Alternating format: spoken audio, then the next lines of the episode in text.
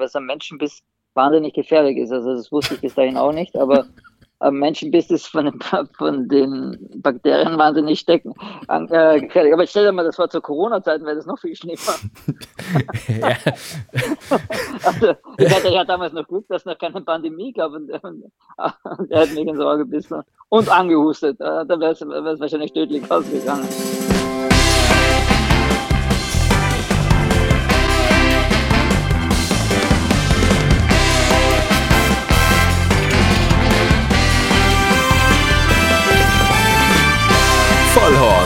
Die Rennsportshow mit ihrem Moderator Alexander Franke.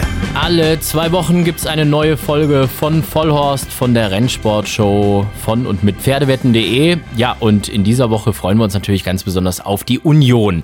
Am Sonntag in Köln ist es soweit das 186. Sparkasse Köln-Bonn-Union-Rennen, so heißt es mit vollem Titel, wird gestartet und es ist eins der wichtigsten dreijährigen Rennen in Deutschland und es ist vielleicht die wichtigste Derby-Vorprüfung. Man sagt eigentlich immer, das Pferd, das diese Union gewinnt, das ist und bleibt der Derby-Favorit bis zum 1.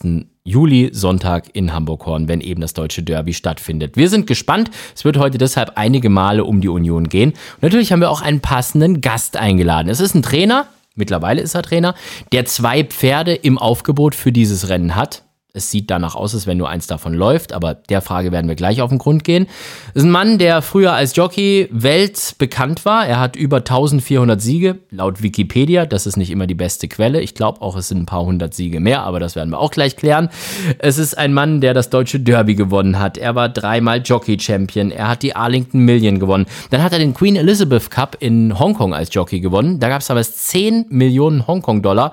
Er hat da also, das war noch zu D-Mark-Zeiten, äh, alleine 1 1,78 Millionen Mark für die Besitzer eingaloppiert, hat da selber einen großen Batzen als Jockeyanteil bekommen, äh, ist damit vor allem weltweit in die Presse gekommen. Und da waren wir wirklich kurz mal stolz, dass das ein deutscher Jockey ist, der das geschafft hat, weltweit in die Presse zu kommen. Und dabei müssen wir uns alle eingestehen, er ist gar kein Deutscher. Er ist nämlich eigentlich Österreicher, er kommt aus Wien, aber wir tun jetzt einfach mal eine Stunde lang so, als wenn er Deutscher wäre, denn mittlerweile ist er in Köln zu Hause. Und es ist kein geringerer als Andreas Suberic, Spitzname Subi. Hi Alex. Subi. Ähm, ja, jetzt habe ich ja gerade schon deinen Spitznamen, wie du ja sowieso von, von allen irgendwie genannt wirst, gedroppt, Subi. Wo ist das eigentlich entstanden, dieses Subi? Also ich meine, normalerweise so Spitznamen, die hat man ja irgendwie aus der Familie oder so, aber ich kann mir jetzt nicht vorstellen, dass man in der Familie Suboric einen der, der Kinder irgendwie Subi nennt. Also es muss ja irgendwann mal gekommen sein, oder? Also das hat sicher, also definitiv kommt das über meinen Nachnamen, aber Suboric. Ah, das hätte ich jetzt, halt das hätte ich jetzt nicht gedacht. Danke, danke Subi für die Hilfe. Super. Perfekt. Ja, ja. So, bin, so bin ich halt. Ne? Und, äh, also eigentlich kam es äh, von den ausländischen Reitern eigentlich, weil jeder Engländer, jeder Franzose hat dann zu mir Subi gesagt. Ne? Und wer es wirklich als erster verwendet hat, kann ich da gar nicht mehr sagen. Aber das hat sich so angebürgert, also egal wo ich bin, ob das jetzt in Hongkong, Japan oder eben halt auch in Frankreich ist, äh, jeder sagt Subi zu mir. Ne? Aber das und, Verrückte ist deine äh, Frau ja auch, ne? Weil die heißt ja auch Suburic mit Nachnamen, aber wenn ich mit der irgendwie spreche und dann sagt, ja, warte mal, ich frage mal einen Subi. Manchmal sagt er zu mir auch Schatz, aber sonst so wie bei den anderen, ja. Okay, gut. Also von dem her, ich könnte dich auch Schatz heute nennen, Subi. Das ist, hängt jetzt völlig von dir ab. Ja, es ist, ist es also nicht ganz notwendig. Mm, okay, gut. Ja, es ist ja auch noch früh am Abend, von dem her ist ja. Meine Standardfrage ist ja sowieso immer, was, was trinken denn meine Gäste so, wenn sie. Ich habe sag ja immer, lass uns das irgendwie abends machen und jetzt sind wir ja schon so in, jetzt wird es ja schon so langsam ein bisschen dämmerig und so. Hast du dir auch schon, ihr Österreicher habe ich ja gelernt, habt ja immer guten Wein und dies und das oder ist es bei dir nicht so Abendroutine? Also jetzt äh, habe ich gerade ein Glas Wasser da stehen, aber wenn wir abends kochen, also ich trinke gerne mal ein Glas Weißwein, ja. Also ich, ja, also ich bin, ich, ich trinke überhaupt kein Bier, also äh, das kommt ganz selten vor im Sommer mal ein Weißbier äh, oder ein Radler, aber ich bin mehr der Weingenießer und im Sommer Weißwein und im Winter mal auch mal ein Glas Rotwein. Mhm. Dann österreichischen oder ist dann Wurst? Auch österreichisch, aber es gibt auch sehr gute deutsche Weißweine. Also mein äh, Favorit ist der Alexander Leibel. Äh, da gibt es den Grauburgunder, den trinke ich sehr gerne. Und es gibt auch eben gute österreichische Weiß- und Rotweine. Und Haben wir jetzt ein bisschen Werbung gemacht, das ist gut. Vielleicht kriegen wir jetzt noch eine Kiste umsonst irgendwie für das äh, Product Placement. Ja, ich, ne? genau. ja, ich weiß gar nicht, ob das jetzt irgendwie hier bei, bei Spotify dann noch dabei stehen muss. Werb Werbeplatzierung oder irgend sowas. Steht ja schon immer dieses, ähm, das, äh, explicit steht ja schon mal dabei, dass wir irgendwie Ausdrücke hier und so haben, aber das stimmt ja gar nicht. Wir sind ja eigentlich ein netter Podcast, normalerweise. Bist du so ein Podcast-Hörer oder gehst du sowas eher aus dem Weg? Ja, nee, ich habe schon mal schon ein paar angehört, aber äh, ehrlich gesagt noch nicht alle. Aber ähm, René Sannen, den fand ich äh, super sympathisch. Und Philipp Sannen habe ich mir natürlich angehört. Werner Sannen habe ich reingehört. Den fand ich auch toll, nur da musste ich abbrechen, ähm, weil ich was anderes zu tun gehabt habe. Und dann habe ich es einfach nicht, aber den wollte ich noch nachholen, das war auch sympathisch. Aber in Werner, wir kennen uns auch schon ewig und äh, die Österreicher halten ja sowieso zusammen. Ist es dann so, dass das wirklich so ein bisschen klickenmäßig ist mit den, mit den Ösis, dass, dass Werner und, und wen gibt es denn da alles noch? Der Mario Hofer und. Eigentlich liegt es mehr daran, dass in Münchner Zeit, also ich kenne Werner oder auch John Hillis und die Jutta einfach aus München noch sehr, sehr gut und eben auch Wolfgang Fiege. Und es war eine wahnsinnig schöne Zeit und äh, hin und wieder quatscht man noch und mit John. John Hillis ist jetzt nicht so der Urösterreicher, oder? Nee, aber der kann trotzdem ein bisschen Österreichisch. Der war lang genug mit mir unterwegs, nachts in München. und da gab es dann, dann gab's dann auch nicht nur Wasser wie jetzt gerade. Nee, äh, Irish Coffee. Mm, okay, alles richtig gemacht. Also, ja, und jetzt bist du dann irgendwann mal in, in Köln gestrandet. Jetzt haben wir aber tatsächlich so einen Riesenbogen gemacht, weil da gab es ja noch etliche Stationen dazwischen. Also, angefangen hat alles natürlich logischerweise in Österreich. Du bist Wiener. Dann ging es, glaube ich, direkt nach München, oder? Das war so die erste Station in Deutschland, oder? Ja, also ich bin äh, von äh, München äh, zuerst einmal zu Mario Hofer für drei Tage. Da war ich aber noch gerade, es war gerade nach der Lehrzeit. Ich war mega verliebt damals und habe äh, meine erste Beziehung gehabt. Und nach drei Tagen bin ich wieder abgehauen, weil ich, ich habe gedacht, das, äh, Liebeskummer, also so Heimweh oder was? ja, ja, Heimweh, Liebeskummer. Und der Heidi Peter und ich haben uns damals eine Wohnung äh, geteilt und äh, ich habe dem Peter einen Abschiedsbrief in der Früh geschrieben und sich gelegt, äh, ich fahre wieder nach Hause.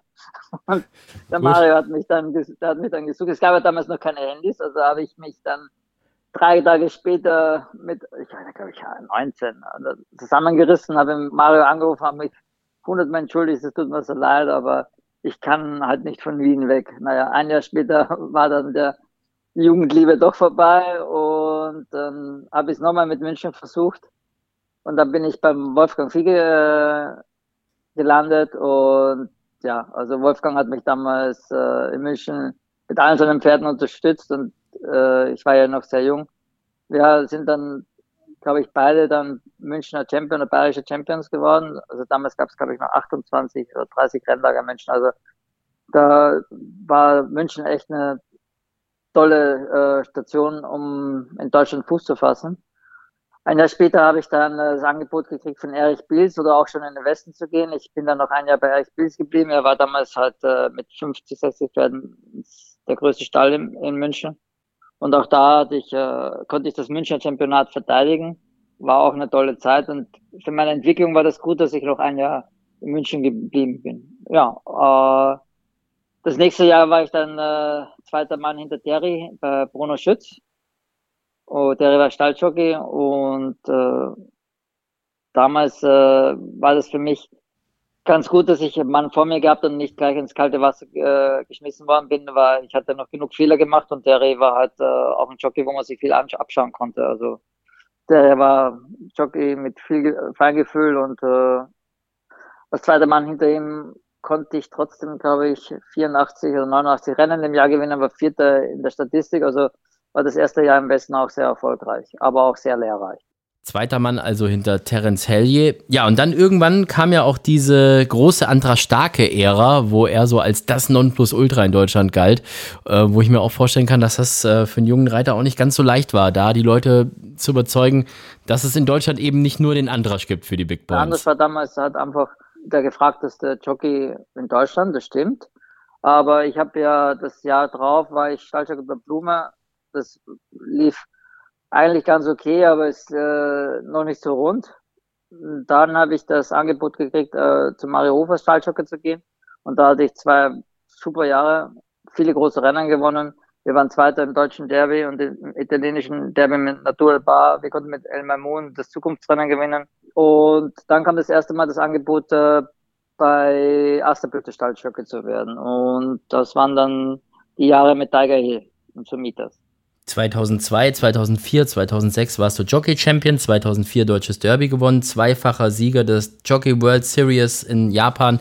Ich habe mal so diese ganzen Zahlen, die man so im Internet findet, über 1400 Siege. Wie viel waren es genau, weißt du das, Subi? Na, 1700.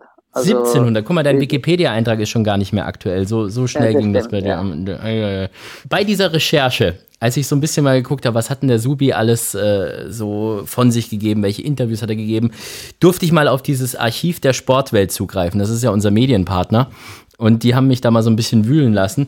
Und da habe ich ein Interview aus Mai 2001 gefunden. Also 20 Jahre her.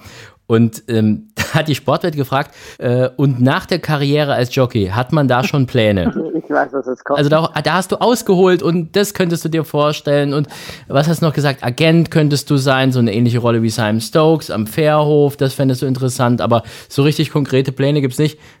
Nur Trainer will ich nicht werden, das steht fest. Ja, Subi, ja. scheiße gelaufen, ne? Ja, das war damals auch für mich undenkbar. Aber wahrscheinlich hat, äh, war das deswegen so, weil, weil ich gesehen habe, wie, meine, Trainer mit mir gelitten haben. Und da habe ich gedacht, das möchte ich selber nie miterleben. Ja, jetzt bin ich in der Rolle und äh, jetzt habe ich auch bald meine ersten grauen Haare. Ja, das ist äh, aber auch völlig in Ordnung.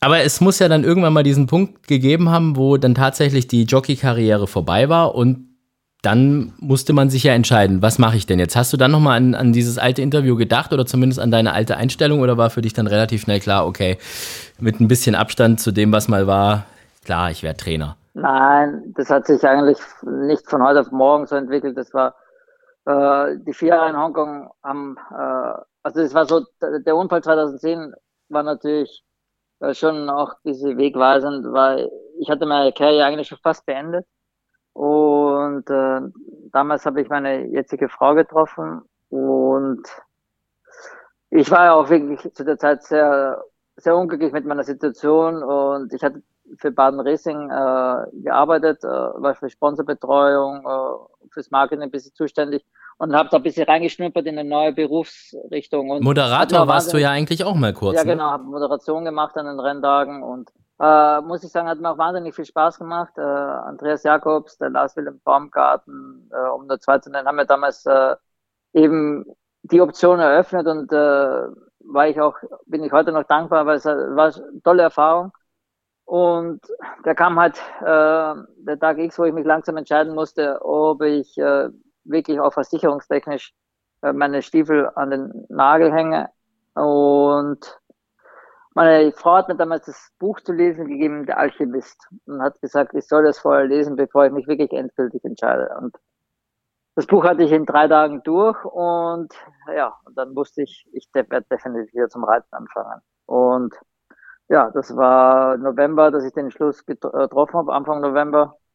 Dann äh, bin ich bei Vonderecker ausreiten gewesen im Winter und dann auch äh, mit Frost und Schnee und Christian äh, mein, hat mir eben die Möglichkeit gegeben und Christian ist halt beinhart. Ne? Und äh, ich habe gewusst, wenn ich die zwei Wochen jetzt bei Christian da überstehe, dann reite ich auch wieder Rennen. Und so war es dann auch. Und zum Glück habe ich auch wieder angefangen. Aber wo an dem, als ich zum Reiten angefangen habe, war für mich ein großes Ziel, ich wollte unbedingt wieder zurück nach Hongkong. Und äh, das habe ich dann auch geschafft.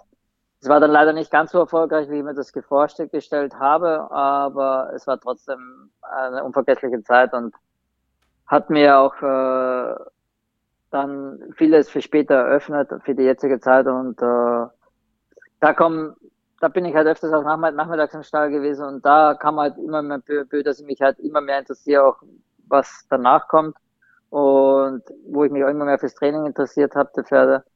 Das war für und, dich so ja. eine ganz besondere Zeit, diese, diese Hongkong- und Japan-Zeit. Du hast da unheimlich viel Erfolg gehabt. Die haben dich äh, geliebt über alles. In, in Japan, ähm, da sind ja sowieso total verrückt, auch nach den Sportlern. Ich weiß gar nicht, in Hongkong ist das auch so, dass man da so richtig Superstar ist, auch als Jockey. Ich glaube, in Japan noch so ein bisschen mehr, ne? Ja, anders. Also in, äh, in Japan ist man mehr der Sportler äh, und in Hongkong geht es halt darum, dass die Leute auf einem wetten. Also man, man ist da und da sehr angesehen, aber in Hongkong wollen die Leute halt immer gerne Tipps haben. Das ist in Japan nicht der Fall. Ja, das ist in Deutschland also, aber auch der Fall manchmal, oder? Ja, bei den, äh, aber in Deutschland ist das halt auch im Grenzen noch. Also. also bin ich doch der Einzige, der die ganzen Jockeys und Trainer nervt. Okay, haben wir das auch mal wieder gelernt an der Stelle. Aber hast du da nicht jetzt mit all den Erfahrungen, die du gesammelt hast, auch das Gefühl, dass wir in Deutschland noch deutlich mehr machen könnten in Richtung Wertschätzung für ja, Trainer, aber besonders eben auch Jockeys, ne? Wenn man sich das mal anschaut, wie das international aussieht, was für Stars, du hast ja selber gesagt, man äh, in anderen Ländern ist und in Deutschland äh, ist da eben nicht, nicht so viel Wertschätzung vorhanden. So sehe ich es zumindest. Es ist einfach so, man muss ja jetzt nur schauen, was anderes geleistet hat, äh, äh, oder eben auch Philipp vor seinem Unfall, jetzt Bojan also ich meine, die Pferde wechseln ja alle zwei, drei Jahre, aber die, die Aktiven halt eben nicht. Die bleiben 10, 15 Jahre. Und man müsste, man hätte früher schon viel mehr über das aufbauen müssen. Also ich meine, also einer Dendrim oder Silvano oder auch Scirocco hätte man äh, medienmäßig viel, viel mehr machen können. Da bin ich 100% überzeugt. Ja, zumindest in Deutschland. Aber Silvano, wenn man sich mal so anguckt, was man, was man da so im Internet ja. alles findet, also da im Ausland. Das ist toll. Das, das ist, super im Ausland, ja, aber, in, ja. In, aber ich meine ich meine jetzt in Deutschland, ja. Ich ja, weil Silvano, also das hat ja bis in die New York Times hat es ja Silvano geschafft und was ich da alles gefunden habe, das ist krass. Also muss man sagen, ist übrigens auch genau 20 Jahre jetzt her. Da war es ja wirklich so, also da Millions for Germany und was weiß ich, was da alles stand, das war schon cool. Ich meine, da gab es, ich weiß gar nicht wie viel, 1,7, 1,8 Millionen Mark äh, für einen Besitzer. Ich glaube, du hast, ja. was hast du da bekommen? 10 Prozent dann wahrscheinlich dort, oder? Kann ich mich gar nicht mehr erinnern, muss, also ja, also auf jeden Fall, sagen wir es mal so, irgendwas zwischen 100 und 200.000 Mark äh, in, ja, in zwei Minuten. 10%. Ich kann, ich kann zugeben, ich habe schon versteuert, das ist schon 10%. Also, okay, es wäre jetzt auch verjährt, glaube ich, mittlerweile. Das ist, äh, Nein, aber es ist, es ist definitiv versteuert. du erwähnst es verdächtig häufig gerade so, wie ich würde jetzt einfach an der Stelle mhm. nicht weiterreden. Aber was hast du denn mit dem Geld eigentlich gemacht? Ist das, geht man damit dann so um wie mit so einem Lottogewinn, dass man sagt, wow, auf einmal viel Geld da oder ist ist das gut angelegt worden? Äh, teils, teils. Also ich war damals jung und war teilweise auch äh, schlecht beraten, äh, wie andere Kollegen von mir auch. Aber es ist zum Glück schon noch einiges übergeblieben. Also hungern müssen wir nicht. Zumindest ähm, für ein warmes Abendessen hat es, glaube ich, gereicht an, an, dem Abend. Aber ja. du bist dann irgendwie aus Hongkong relativ schnell wieder danach zurückgekommen, weil ja hier dann auch die Grasbahnsaison und alles anfing. Und dann wurdest du irgendwie so ein bisschen wieder in die Realität zurückgeschmissen. Auf einmal so Superstar in Asien und dann, ja, muss man halt am nächsten Tag, weiß nicht wo reiten. Ja, nee, also, also die, in der Zeit, wo das äh, mit Silvano war, wir hatten, das war die, die zwei Jahre waren wirklich die Jahre der Superlative. Also und, äh, Andreas äh, Wöhler hatte damals tolle Pferde. Wir waren mit Pauline auch viel unterwegs und äh, für Andreas zu arbeiten äh, hat wahnsinnig Spaß gemacht. Also es gibt keinen Trainer, der fairer, also die, wo ich glaube, der noch fairer und hinter seinen Reitern so steht wie der Andreas. Also das ist Fakt.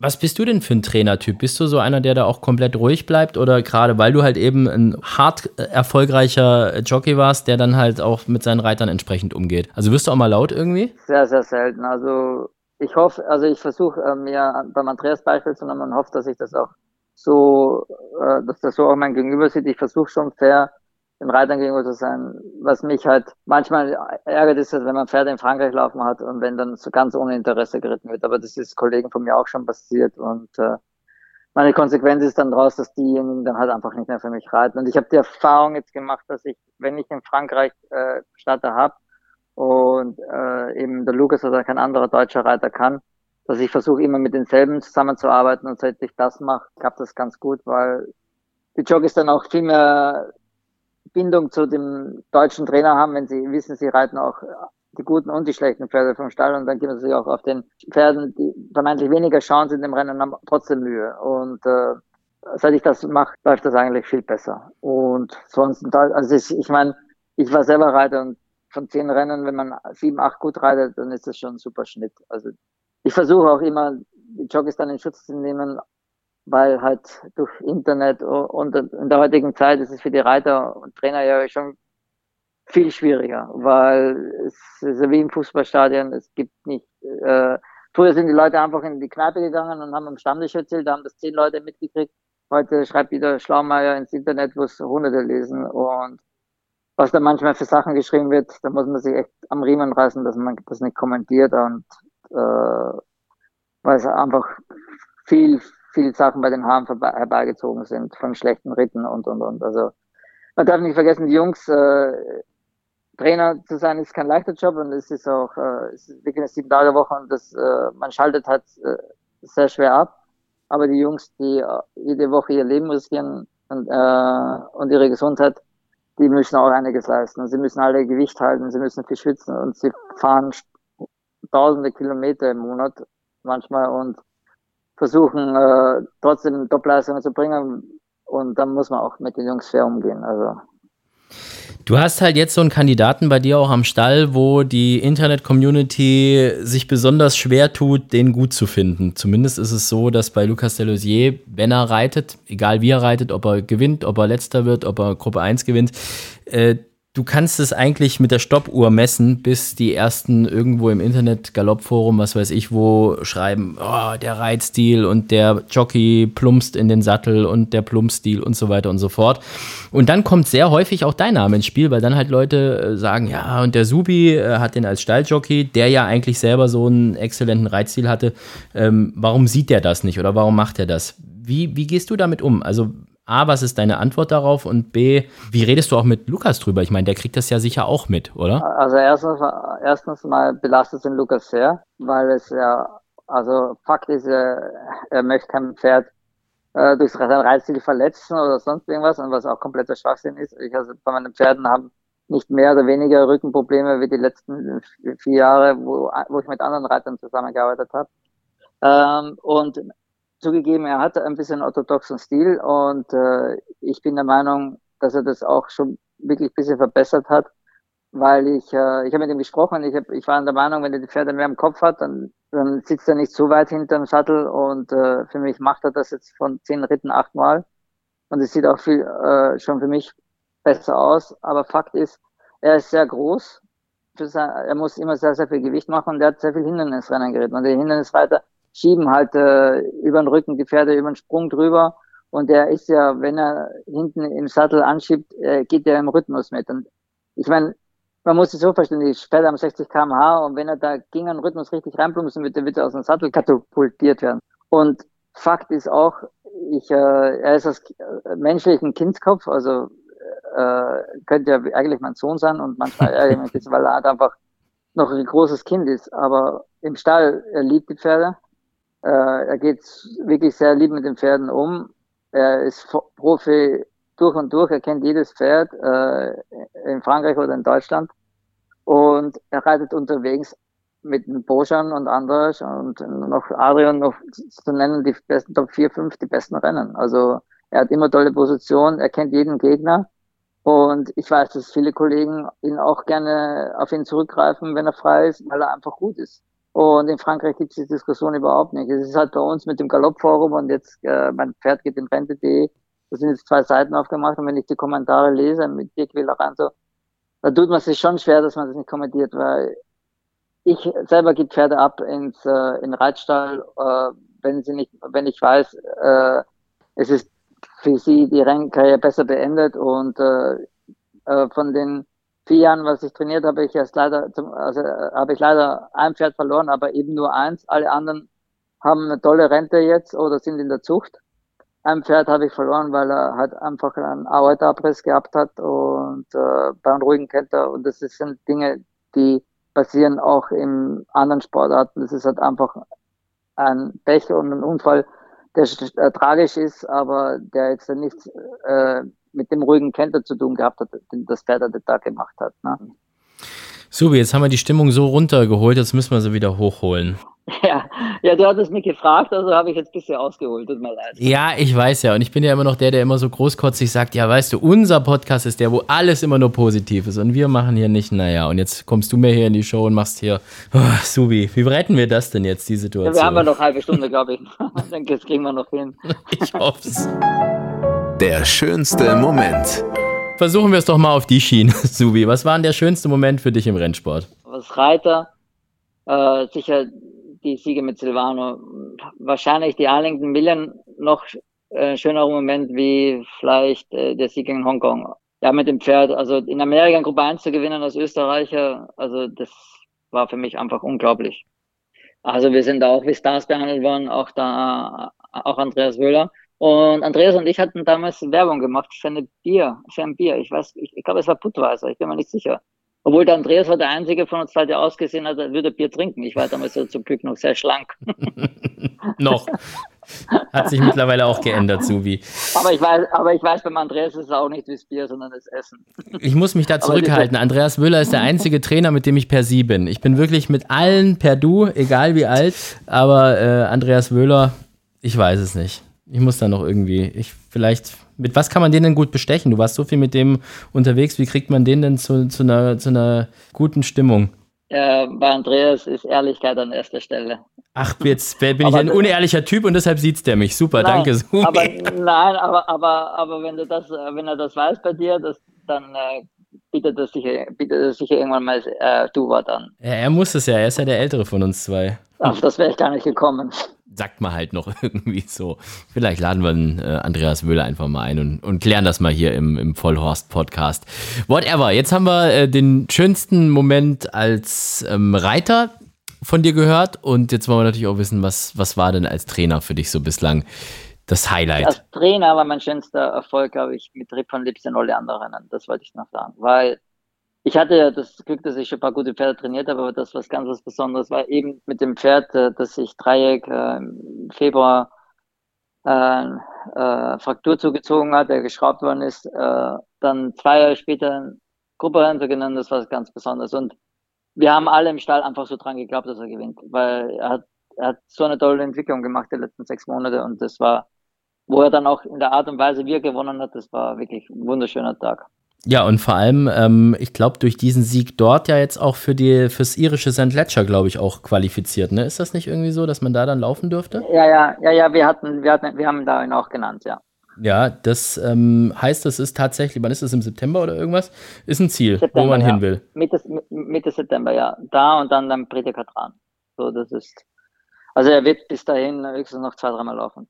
Also das heißt, wir haben ja nächste Woche, ja, nächste Woche Nennung für Gold Cup. Ah, aber der ist doch, aber ist er nicht am Sonntag auch genannt in dem, in dem Steherrennen, wo, äh, wo ja, ja, ich mache es abhängig. Also wenn, wenn am Samstag äh, so das richtig feste Boden in Escort sein, sein wird, dann überlegen wir nicht zu fahren. Wenn gut bis elastisch ist, dann fahren wir. Also ihr hängt das von dem Boden in, in Ascot ab und ähm, der Boden ja. in Köln wäre aber egal, weil da weiß man ja auch nicht. Ich glaube, da hieß es doch auch, die Bahn wird, könnte da, ähm, ich glaube, die ja, wird doch schnell also wenn, sein, ne? Aber die, ich glaube, die geben sich sehr Mühe, dass sie äh, zumindest täglich sprengen und wenn der Boden fest ist, dann läuft er in Köln auch nicht. Da sind wir jetzt fast schon in diesem, äh, in dem kommenden Wochenende. Aber ähm, nee, wir müssen noch die andere Kategorie abfrühstücken, so wie ohne okay. die geht's nicht. Der peinlichste Moment. Also das war wirklich peinlich. Das war, ich war in Hongkong als Jockey äh, tätig und ich hatte mit einem Pferd äh, ein, drei Wochen vorher in Happy Valley gewonnen und habe dann halt drei Wochen später wieder in Happy Valley geritten und hatte aber äh, Startbox 8 von 12 und in, es gibt kein Land, wo die Startnummern, also die Startboxen, die zugelassen so viel äh, den Rennverlauf entscheiden können wie in Hongkong, weil die, die Regelung sehr strikt ist. Man muss immer zwei Längen äh, in Front des, nächsten, des hinterliegenden Pferdes sein, bevor man die Spur wechselt, weil sollte der Jockey hinter dir behindert werden, stehst du sofort am Zaun und das heißt, dass man gute Ritter und viel Geld verliert. Also ja, auf jeden Fall, der Trainer hat mir Order gegeben und der hat mir 25 Mal in der Order gesagt, you jump from gate 8, so tricky, uh, check your position, you have to jump fast from gate 8. Und er hat mir so auf äh, Box 8, Startbox 8, Box 8 gesagt, also bin ich in Führung und bin zum Pferd Nummer 8 gegangen und wollte hoch. Und dann war mir klopft mir der Douglas White auf die Schulter und sagt, das ist meiner.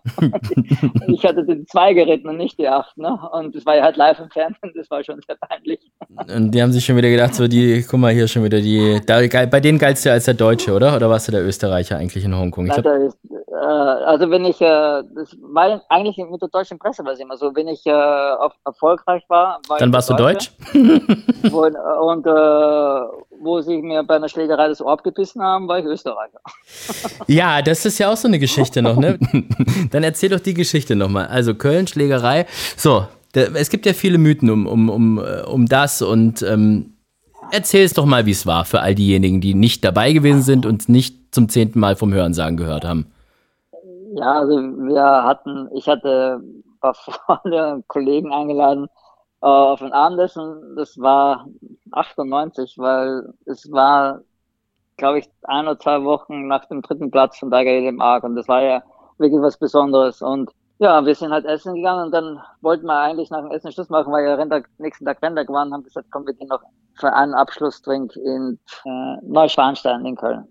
Ja, und dann waren halt ein paar Kollegen, ich sage die Namen nicht, und äh, zwei Hufschmiede waren noch mit und ich. Und ja, und dann, weil wir halt sehr klein sind und was ich, haben, haben, äh, eine, haben halt einige beim angestänkert und äh, ich habe ich hab damals das äh, ausgespielt, war ich viel Boxen und hab, also Angst und wer konnte ich mich ja und wehren konnte ich mich auch und ja.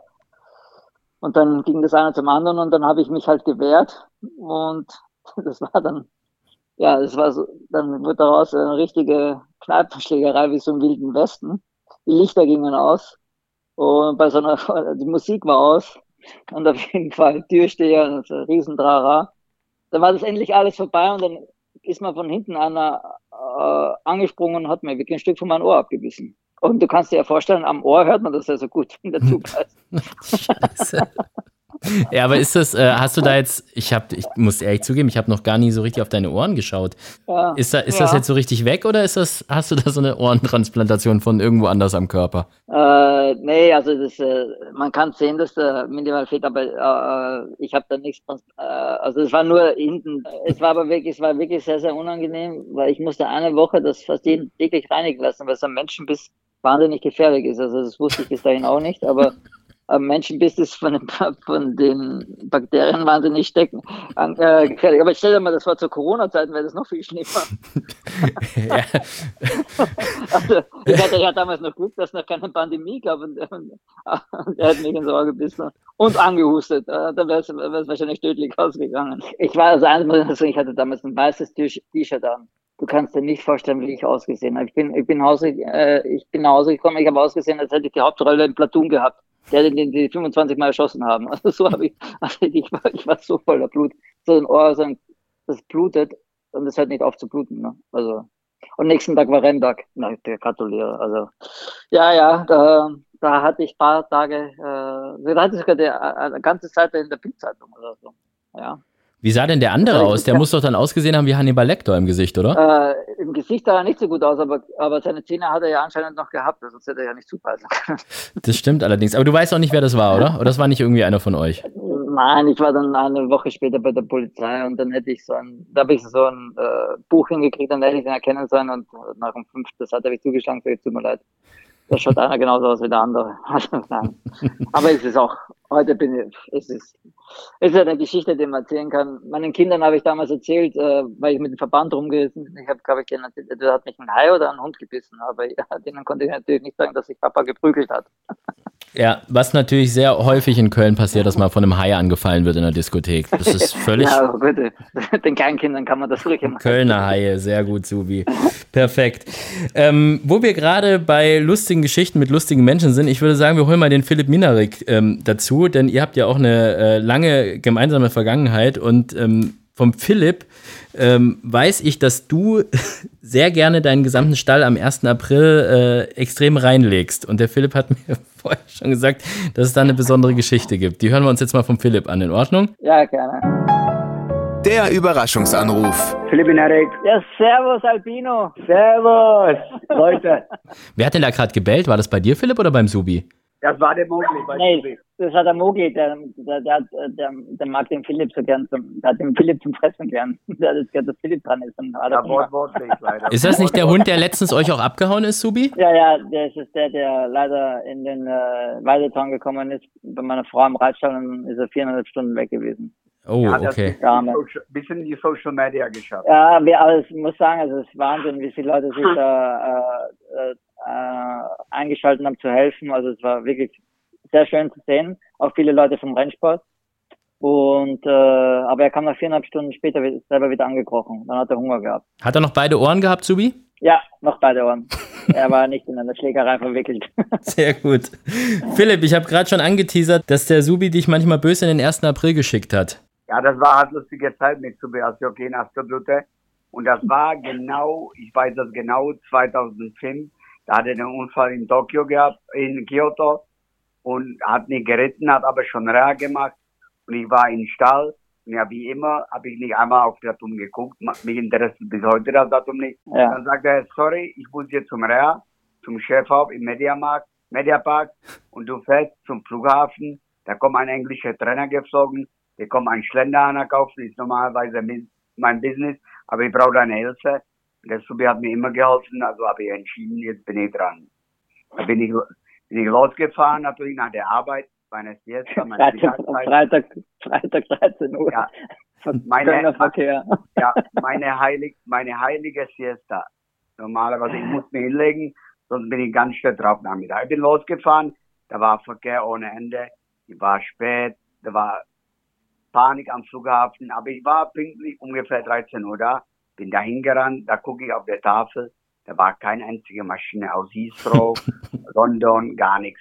Und ich Idiot, statt das zu checken, es ist ein Aprilscherz, was mache ich?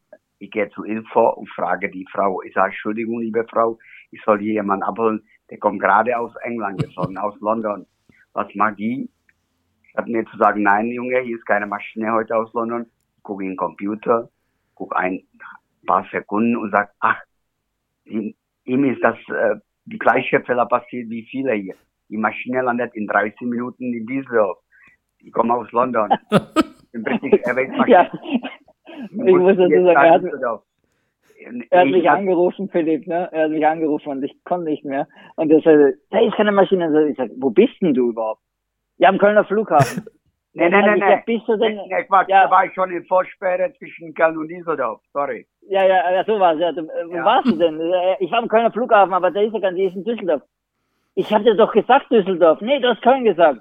Sag ja, Philipp, das tut mir so leid, aber du schaffst es. Das habe ich, ruf den an. Ich sag ihm, dass du am Weg bist, er soll deinen Kaffee am Flughafen bringen. Ja, dann halbe Stunde später ruft er mich wieder an, er steht noch immer im Stau. Das gibt's ja gar nicht so viel Verkehr. Was ist denn heute für Tage, der Herr Philipp? Ja, Freitag. Da ist immer so viel Verkehr, du Trottel.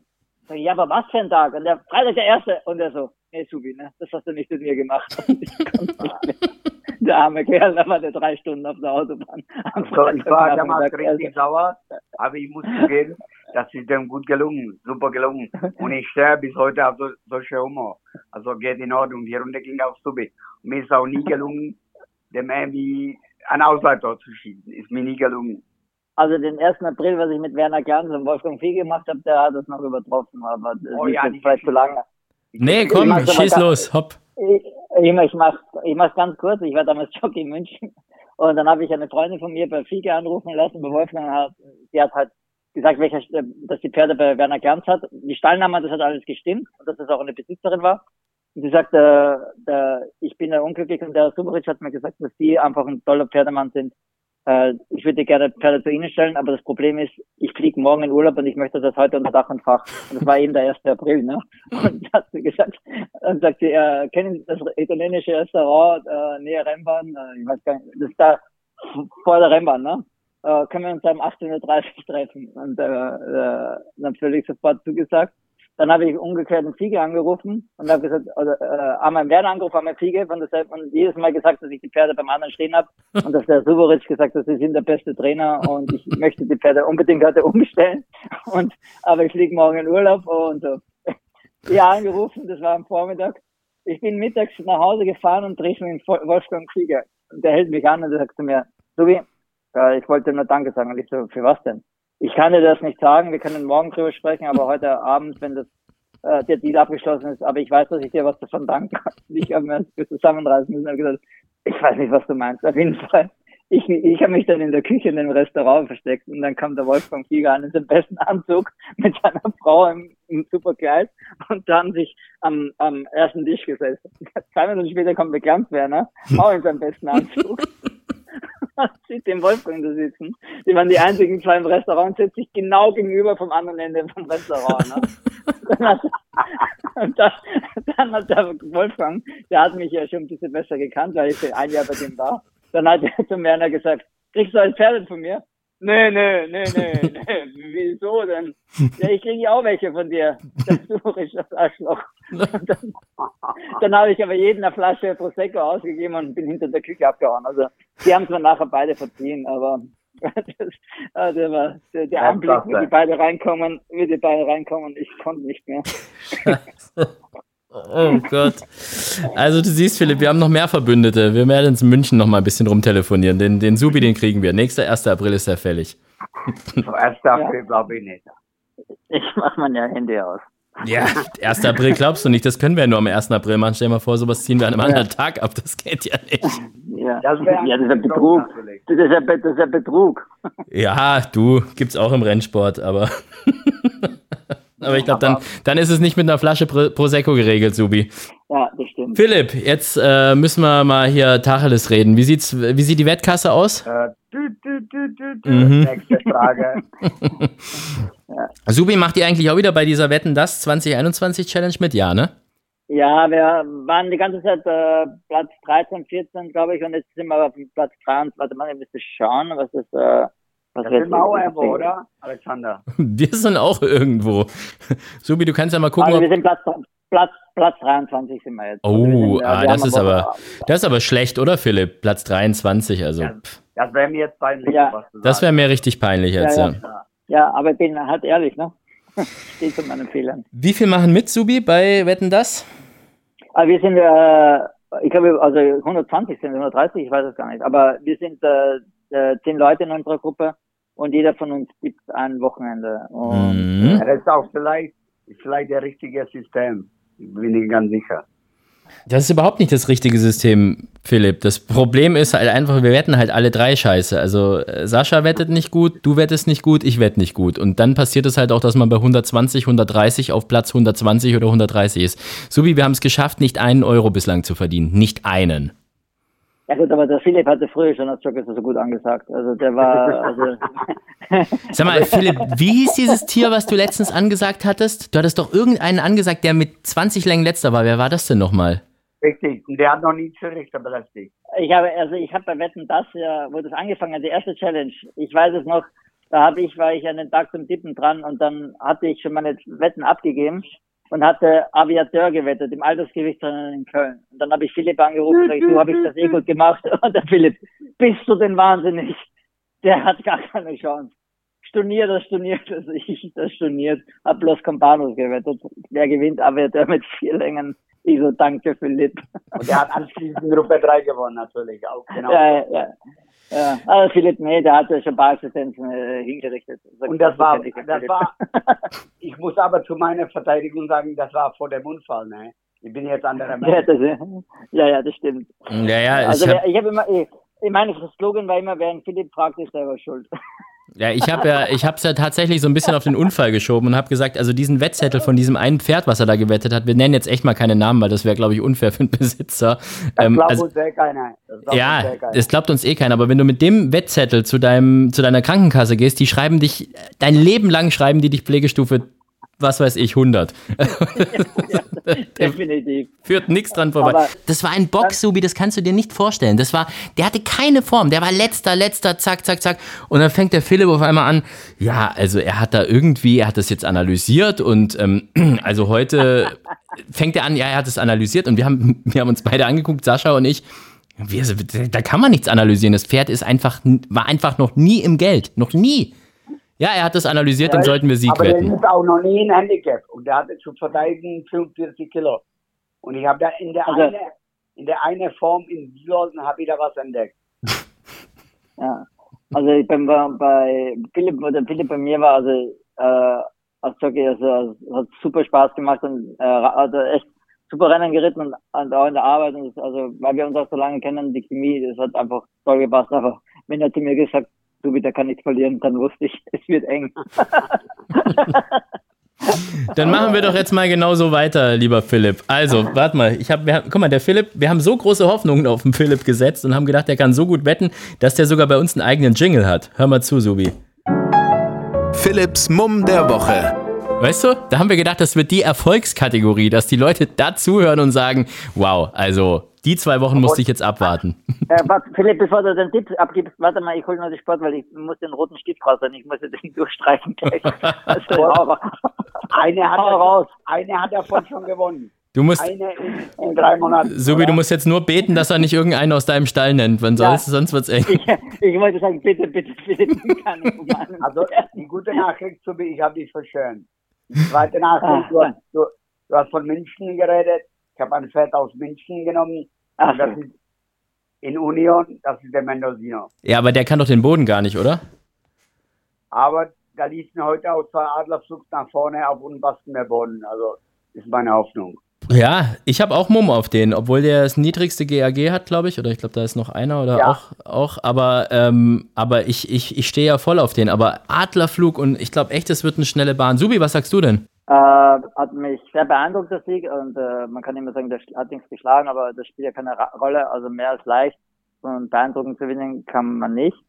Äh, was gegen ihn spricht, ist erst einmal rechts rum, fester Boden und äh, er hat von der Erfahrung her jetzt die, die zwei äh, Starts nicht so viel Erfahrung sammeln können, weil er einfach letztes Mal zu überlegen war und beim ersten Start auch wenig Pferde gelaufen sind. Das, also es ist ein tolles Pferd. Äh, äh, Trainerin bringt die Pferde, die Sarah bringt die Pferde auch immer äh, gut raus und die guten Pferde halten die Form auch so lange, aber was halt äh, leicht wird es nicht haben, wie, mit den Ja, Gründen, die ich gerade gesagt habe. Erst einmal rechts rum und eben gegen äh, Pferde, die viel mehr Routine haben als er. Ja, also gutes Pferd ist er auf jeden Fall. Also äh, definitiv. Morgen früh ist Vorstarterangabe, übermorgen Starterangabe. Nee, warte mal, wir haben ja Mittwoch. Ja.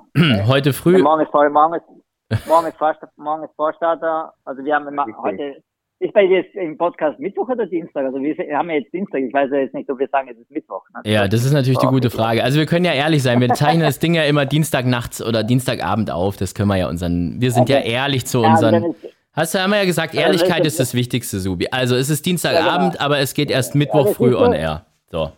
Also als bist du dem Dubat dem Andreas Müller schon ein bisschen näher gekommen. Siehst du mal, oder? Hoffen wir mal, dass der uns zuhört.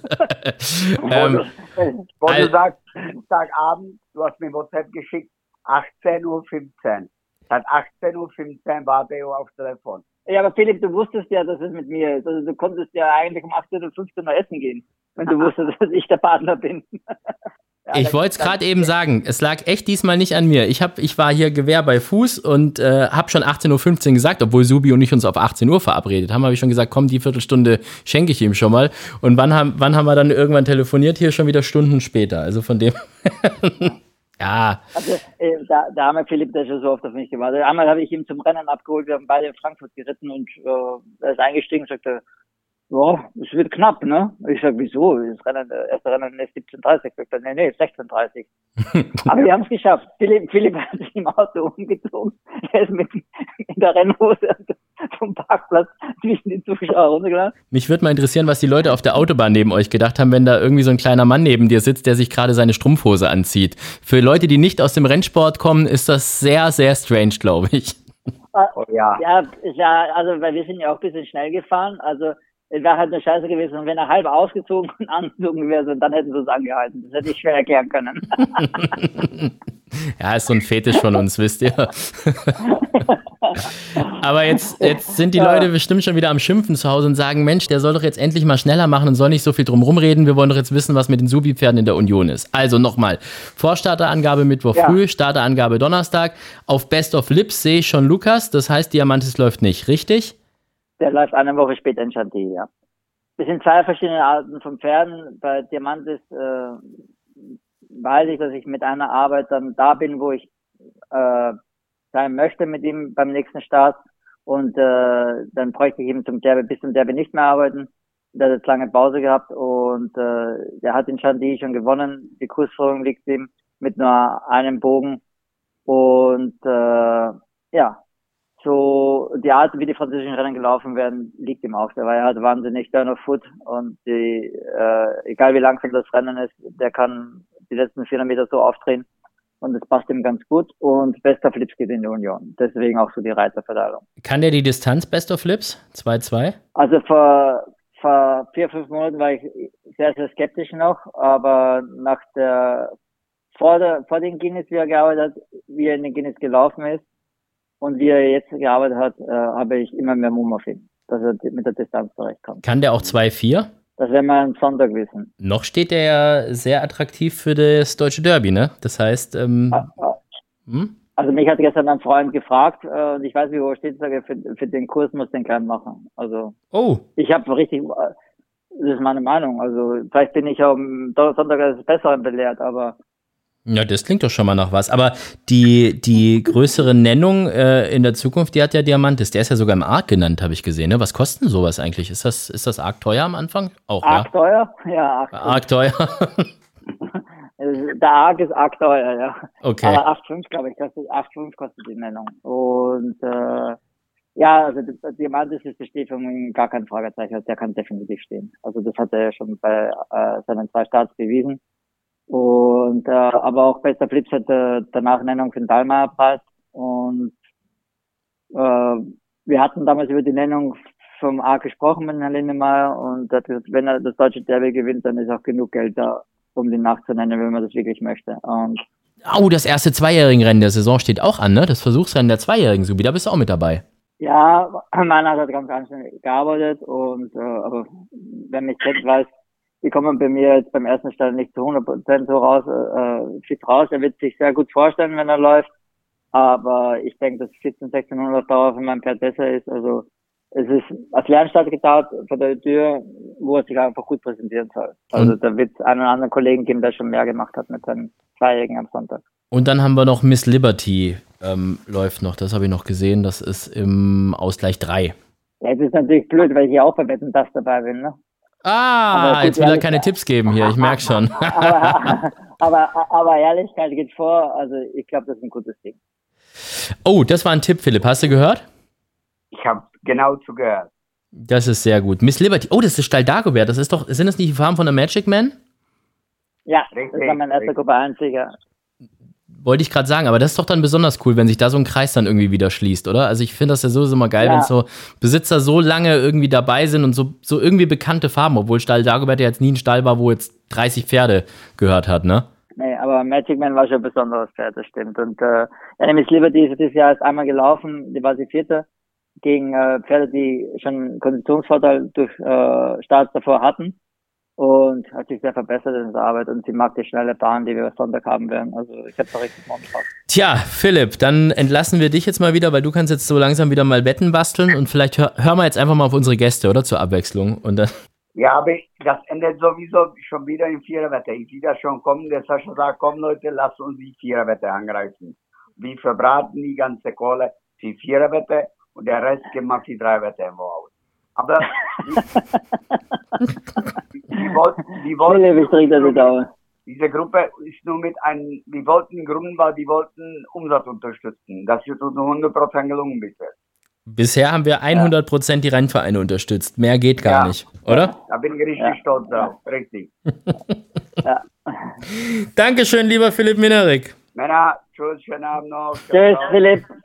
Bussi, pass auf dich auf. Tschüss. Danke. Gute Tage. ciao, ciao. Naja, jetzt haben wir schon so viel über unseren Sascha gesprochen von Pferdewetten.de. Jetzt wollen wir natürlich auch einen Sascha mal kurz zu Wort kommen lassen. Gibt ja bei uns immer die extra für Sascha gegründete Kategorie Sascha will wissen. Subi, bist du bereit? Ja, Sascha will wissen. Hi, Subi. Schön, dass du bei uns in der Sendung bist. hi. Ja, mal, Subi, ich habe eine Story von dir gehört und will einfach nur wissen, ob sie stimmt. Und zwar habe ich gehört, dass du anno 219 im Rosenart, einem kleinen Restaurant in Sevillana, mit deinem Kumpel Alejandro essen warst. Es gab Peaches mit Takamori und zum Nachtisch Tiramisu und zum Schluss hieß es noch Gin Gin mit ein paar Absinth. Bezahlen war natürlich dank No Limit Credit kein Problem. Wow, hört sich Ja, an wie Best Evening. Ever. Stimmt das? ja, stimmt zu 100 Prozent. Er hat mir extra nochmal dazu geschrieben, hey, wenn du das abspielst, du weißt schon, dass das alles Pferdenamen von ihm sind. Ich so, herzlichen Dank. Ihr habt sehr, sehr, sehr, sehr Also- große Meinung von mir, ja, dass ich das nicht geprägt Also ich, also, also ich glaube wirklich, manche Begriff stützt sich, ne? Also das ist ja Wahnsinn. Ich hab's, ich hab's tatsächlich, äh, bei Alejandro habe ich mir schon so gedacht, hey, warte mal, über den haben wir doch letztens erst gesprochen. Aber ähm, spätestens bei äh, Jin Jin kam es mir dann, glaube ich. Aber das war schon relativ Ja. spät eigentlich. Ke- Erkennst du deine Pferde eigentlich alle am, am, also wenn man die jetzt alle nackig vor dich stellt, ohne Halfter, ohne alles, würdest du die alle erkennen, die du da hast? Wie weiß ich, 54, 55 Pferde? Ja, obwohl es gibt ein oder andere, also zum Beispiel Beaches und äh, Diana, wenn ich die nur von vorne sehe, die sehen sich zum Beispiel vom Kopf her schon ein bisschen ähnlich. Es gibt den einen oder anderen, die sich ähnlich schauen. Also, aber sonst ja. Wenn wir jetzt schon so viel über deine verschiedenen Pferde und Pferdenamen gehört haben, dann wollen wir jetzt auch mal äh, tatsächlich gucken, ob wir vielleicht eins deiner Pferde aus dem Stall noch zu einer guten Charity-Wette machen können, denn das ist ja auch noch bei uns fester Bestandteil von Vollhorst. Die Charity-Wette. Wobei ich ja immer dazu sagen muss, die Aktiven, die bei uns im Interview sind, die müssen ja nicht zwingend ihre eigenen Pferde tippen. Charity-Wette ist einfach nur eine Wette aus dem Langzeit-Wettmarkt von Pferdewetten.de, wo man entweder 50 Sieg, 50 Platz oder eben 100 Euro Sieg wetten kann auf ein Rennsportereignis in der Zukunft. Also Derby, Diana, Prix de l'Arc de Triomphe, ähm, in England gibt es noch so ein paar Rennen. Für welches Rennen hast du dich denn entschieden und ähm, wen soll man da wetten für dich? Also dann nehme ich Anush in der Diana, 50 Sieg, 50 Platz. Mhm. Lass mich gerade mal hier die, den, den Wettschein aus, ausfüllen. So. Also 50 Sieg, 50 Platz auf Anush. Mhm. Ja. Und dann, ähm, das, äh, falls ich gewinnen sollte, soll der Betrag an World Vision gehen.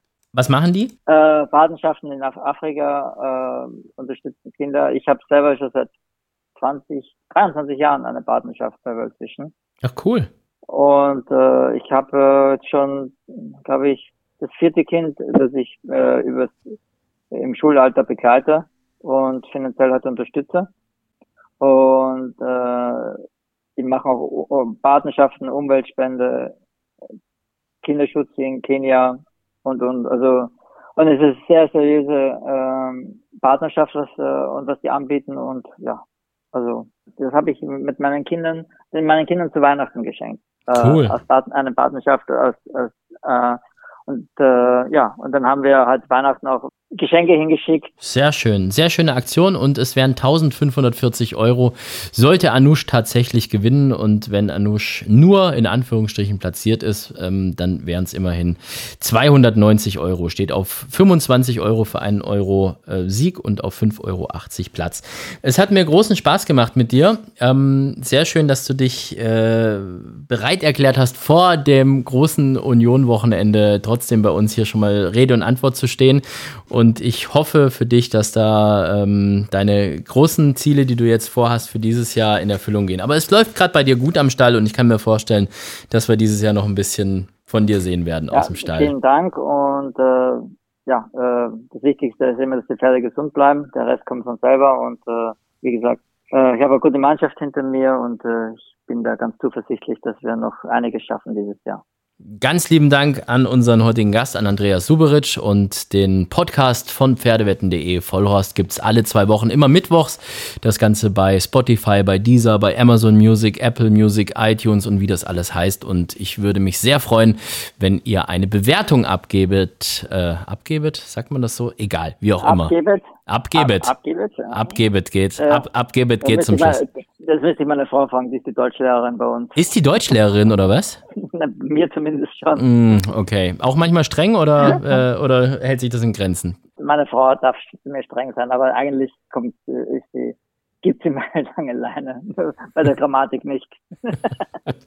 es wird schlüpfrig jetzt, Subi. Wir müssen aufhören an der Stelle. Ja, ja, ja, ja. ja genau, es wird schlüpfrig. Es wird du, schlüpfrig. Äh, ja, hat, mir auch Spaß gemacht und ja.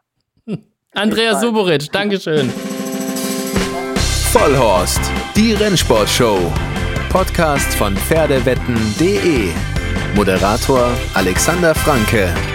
Inhaltlich verantwortlich Sascha van Treel.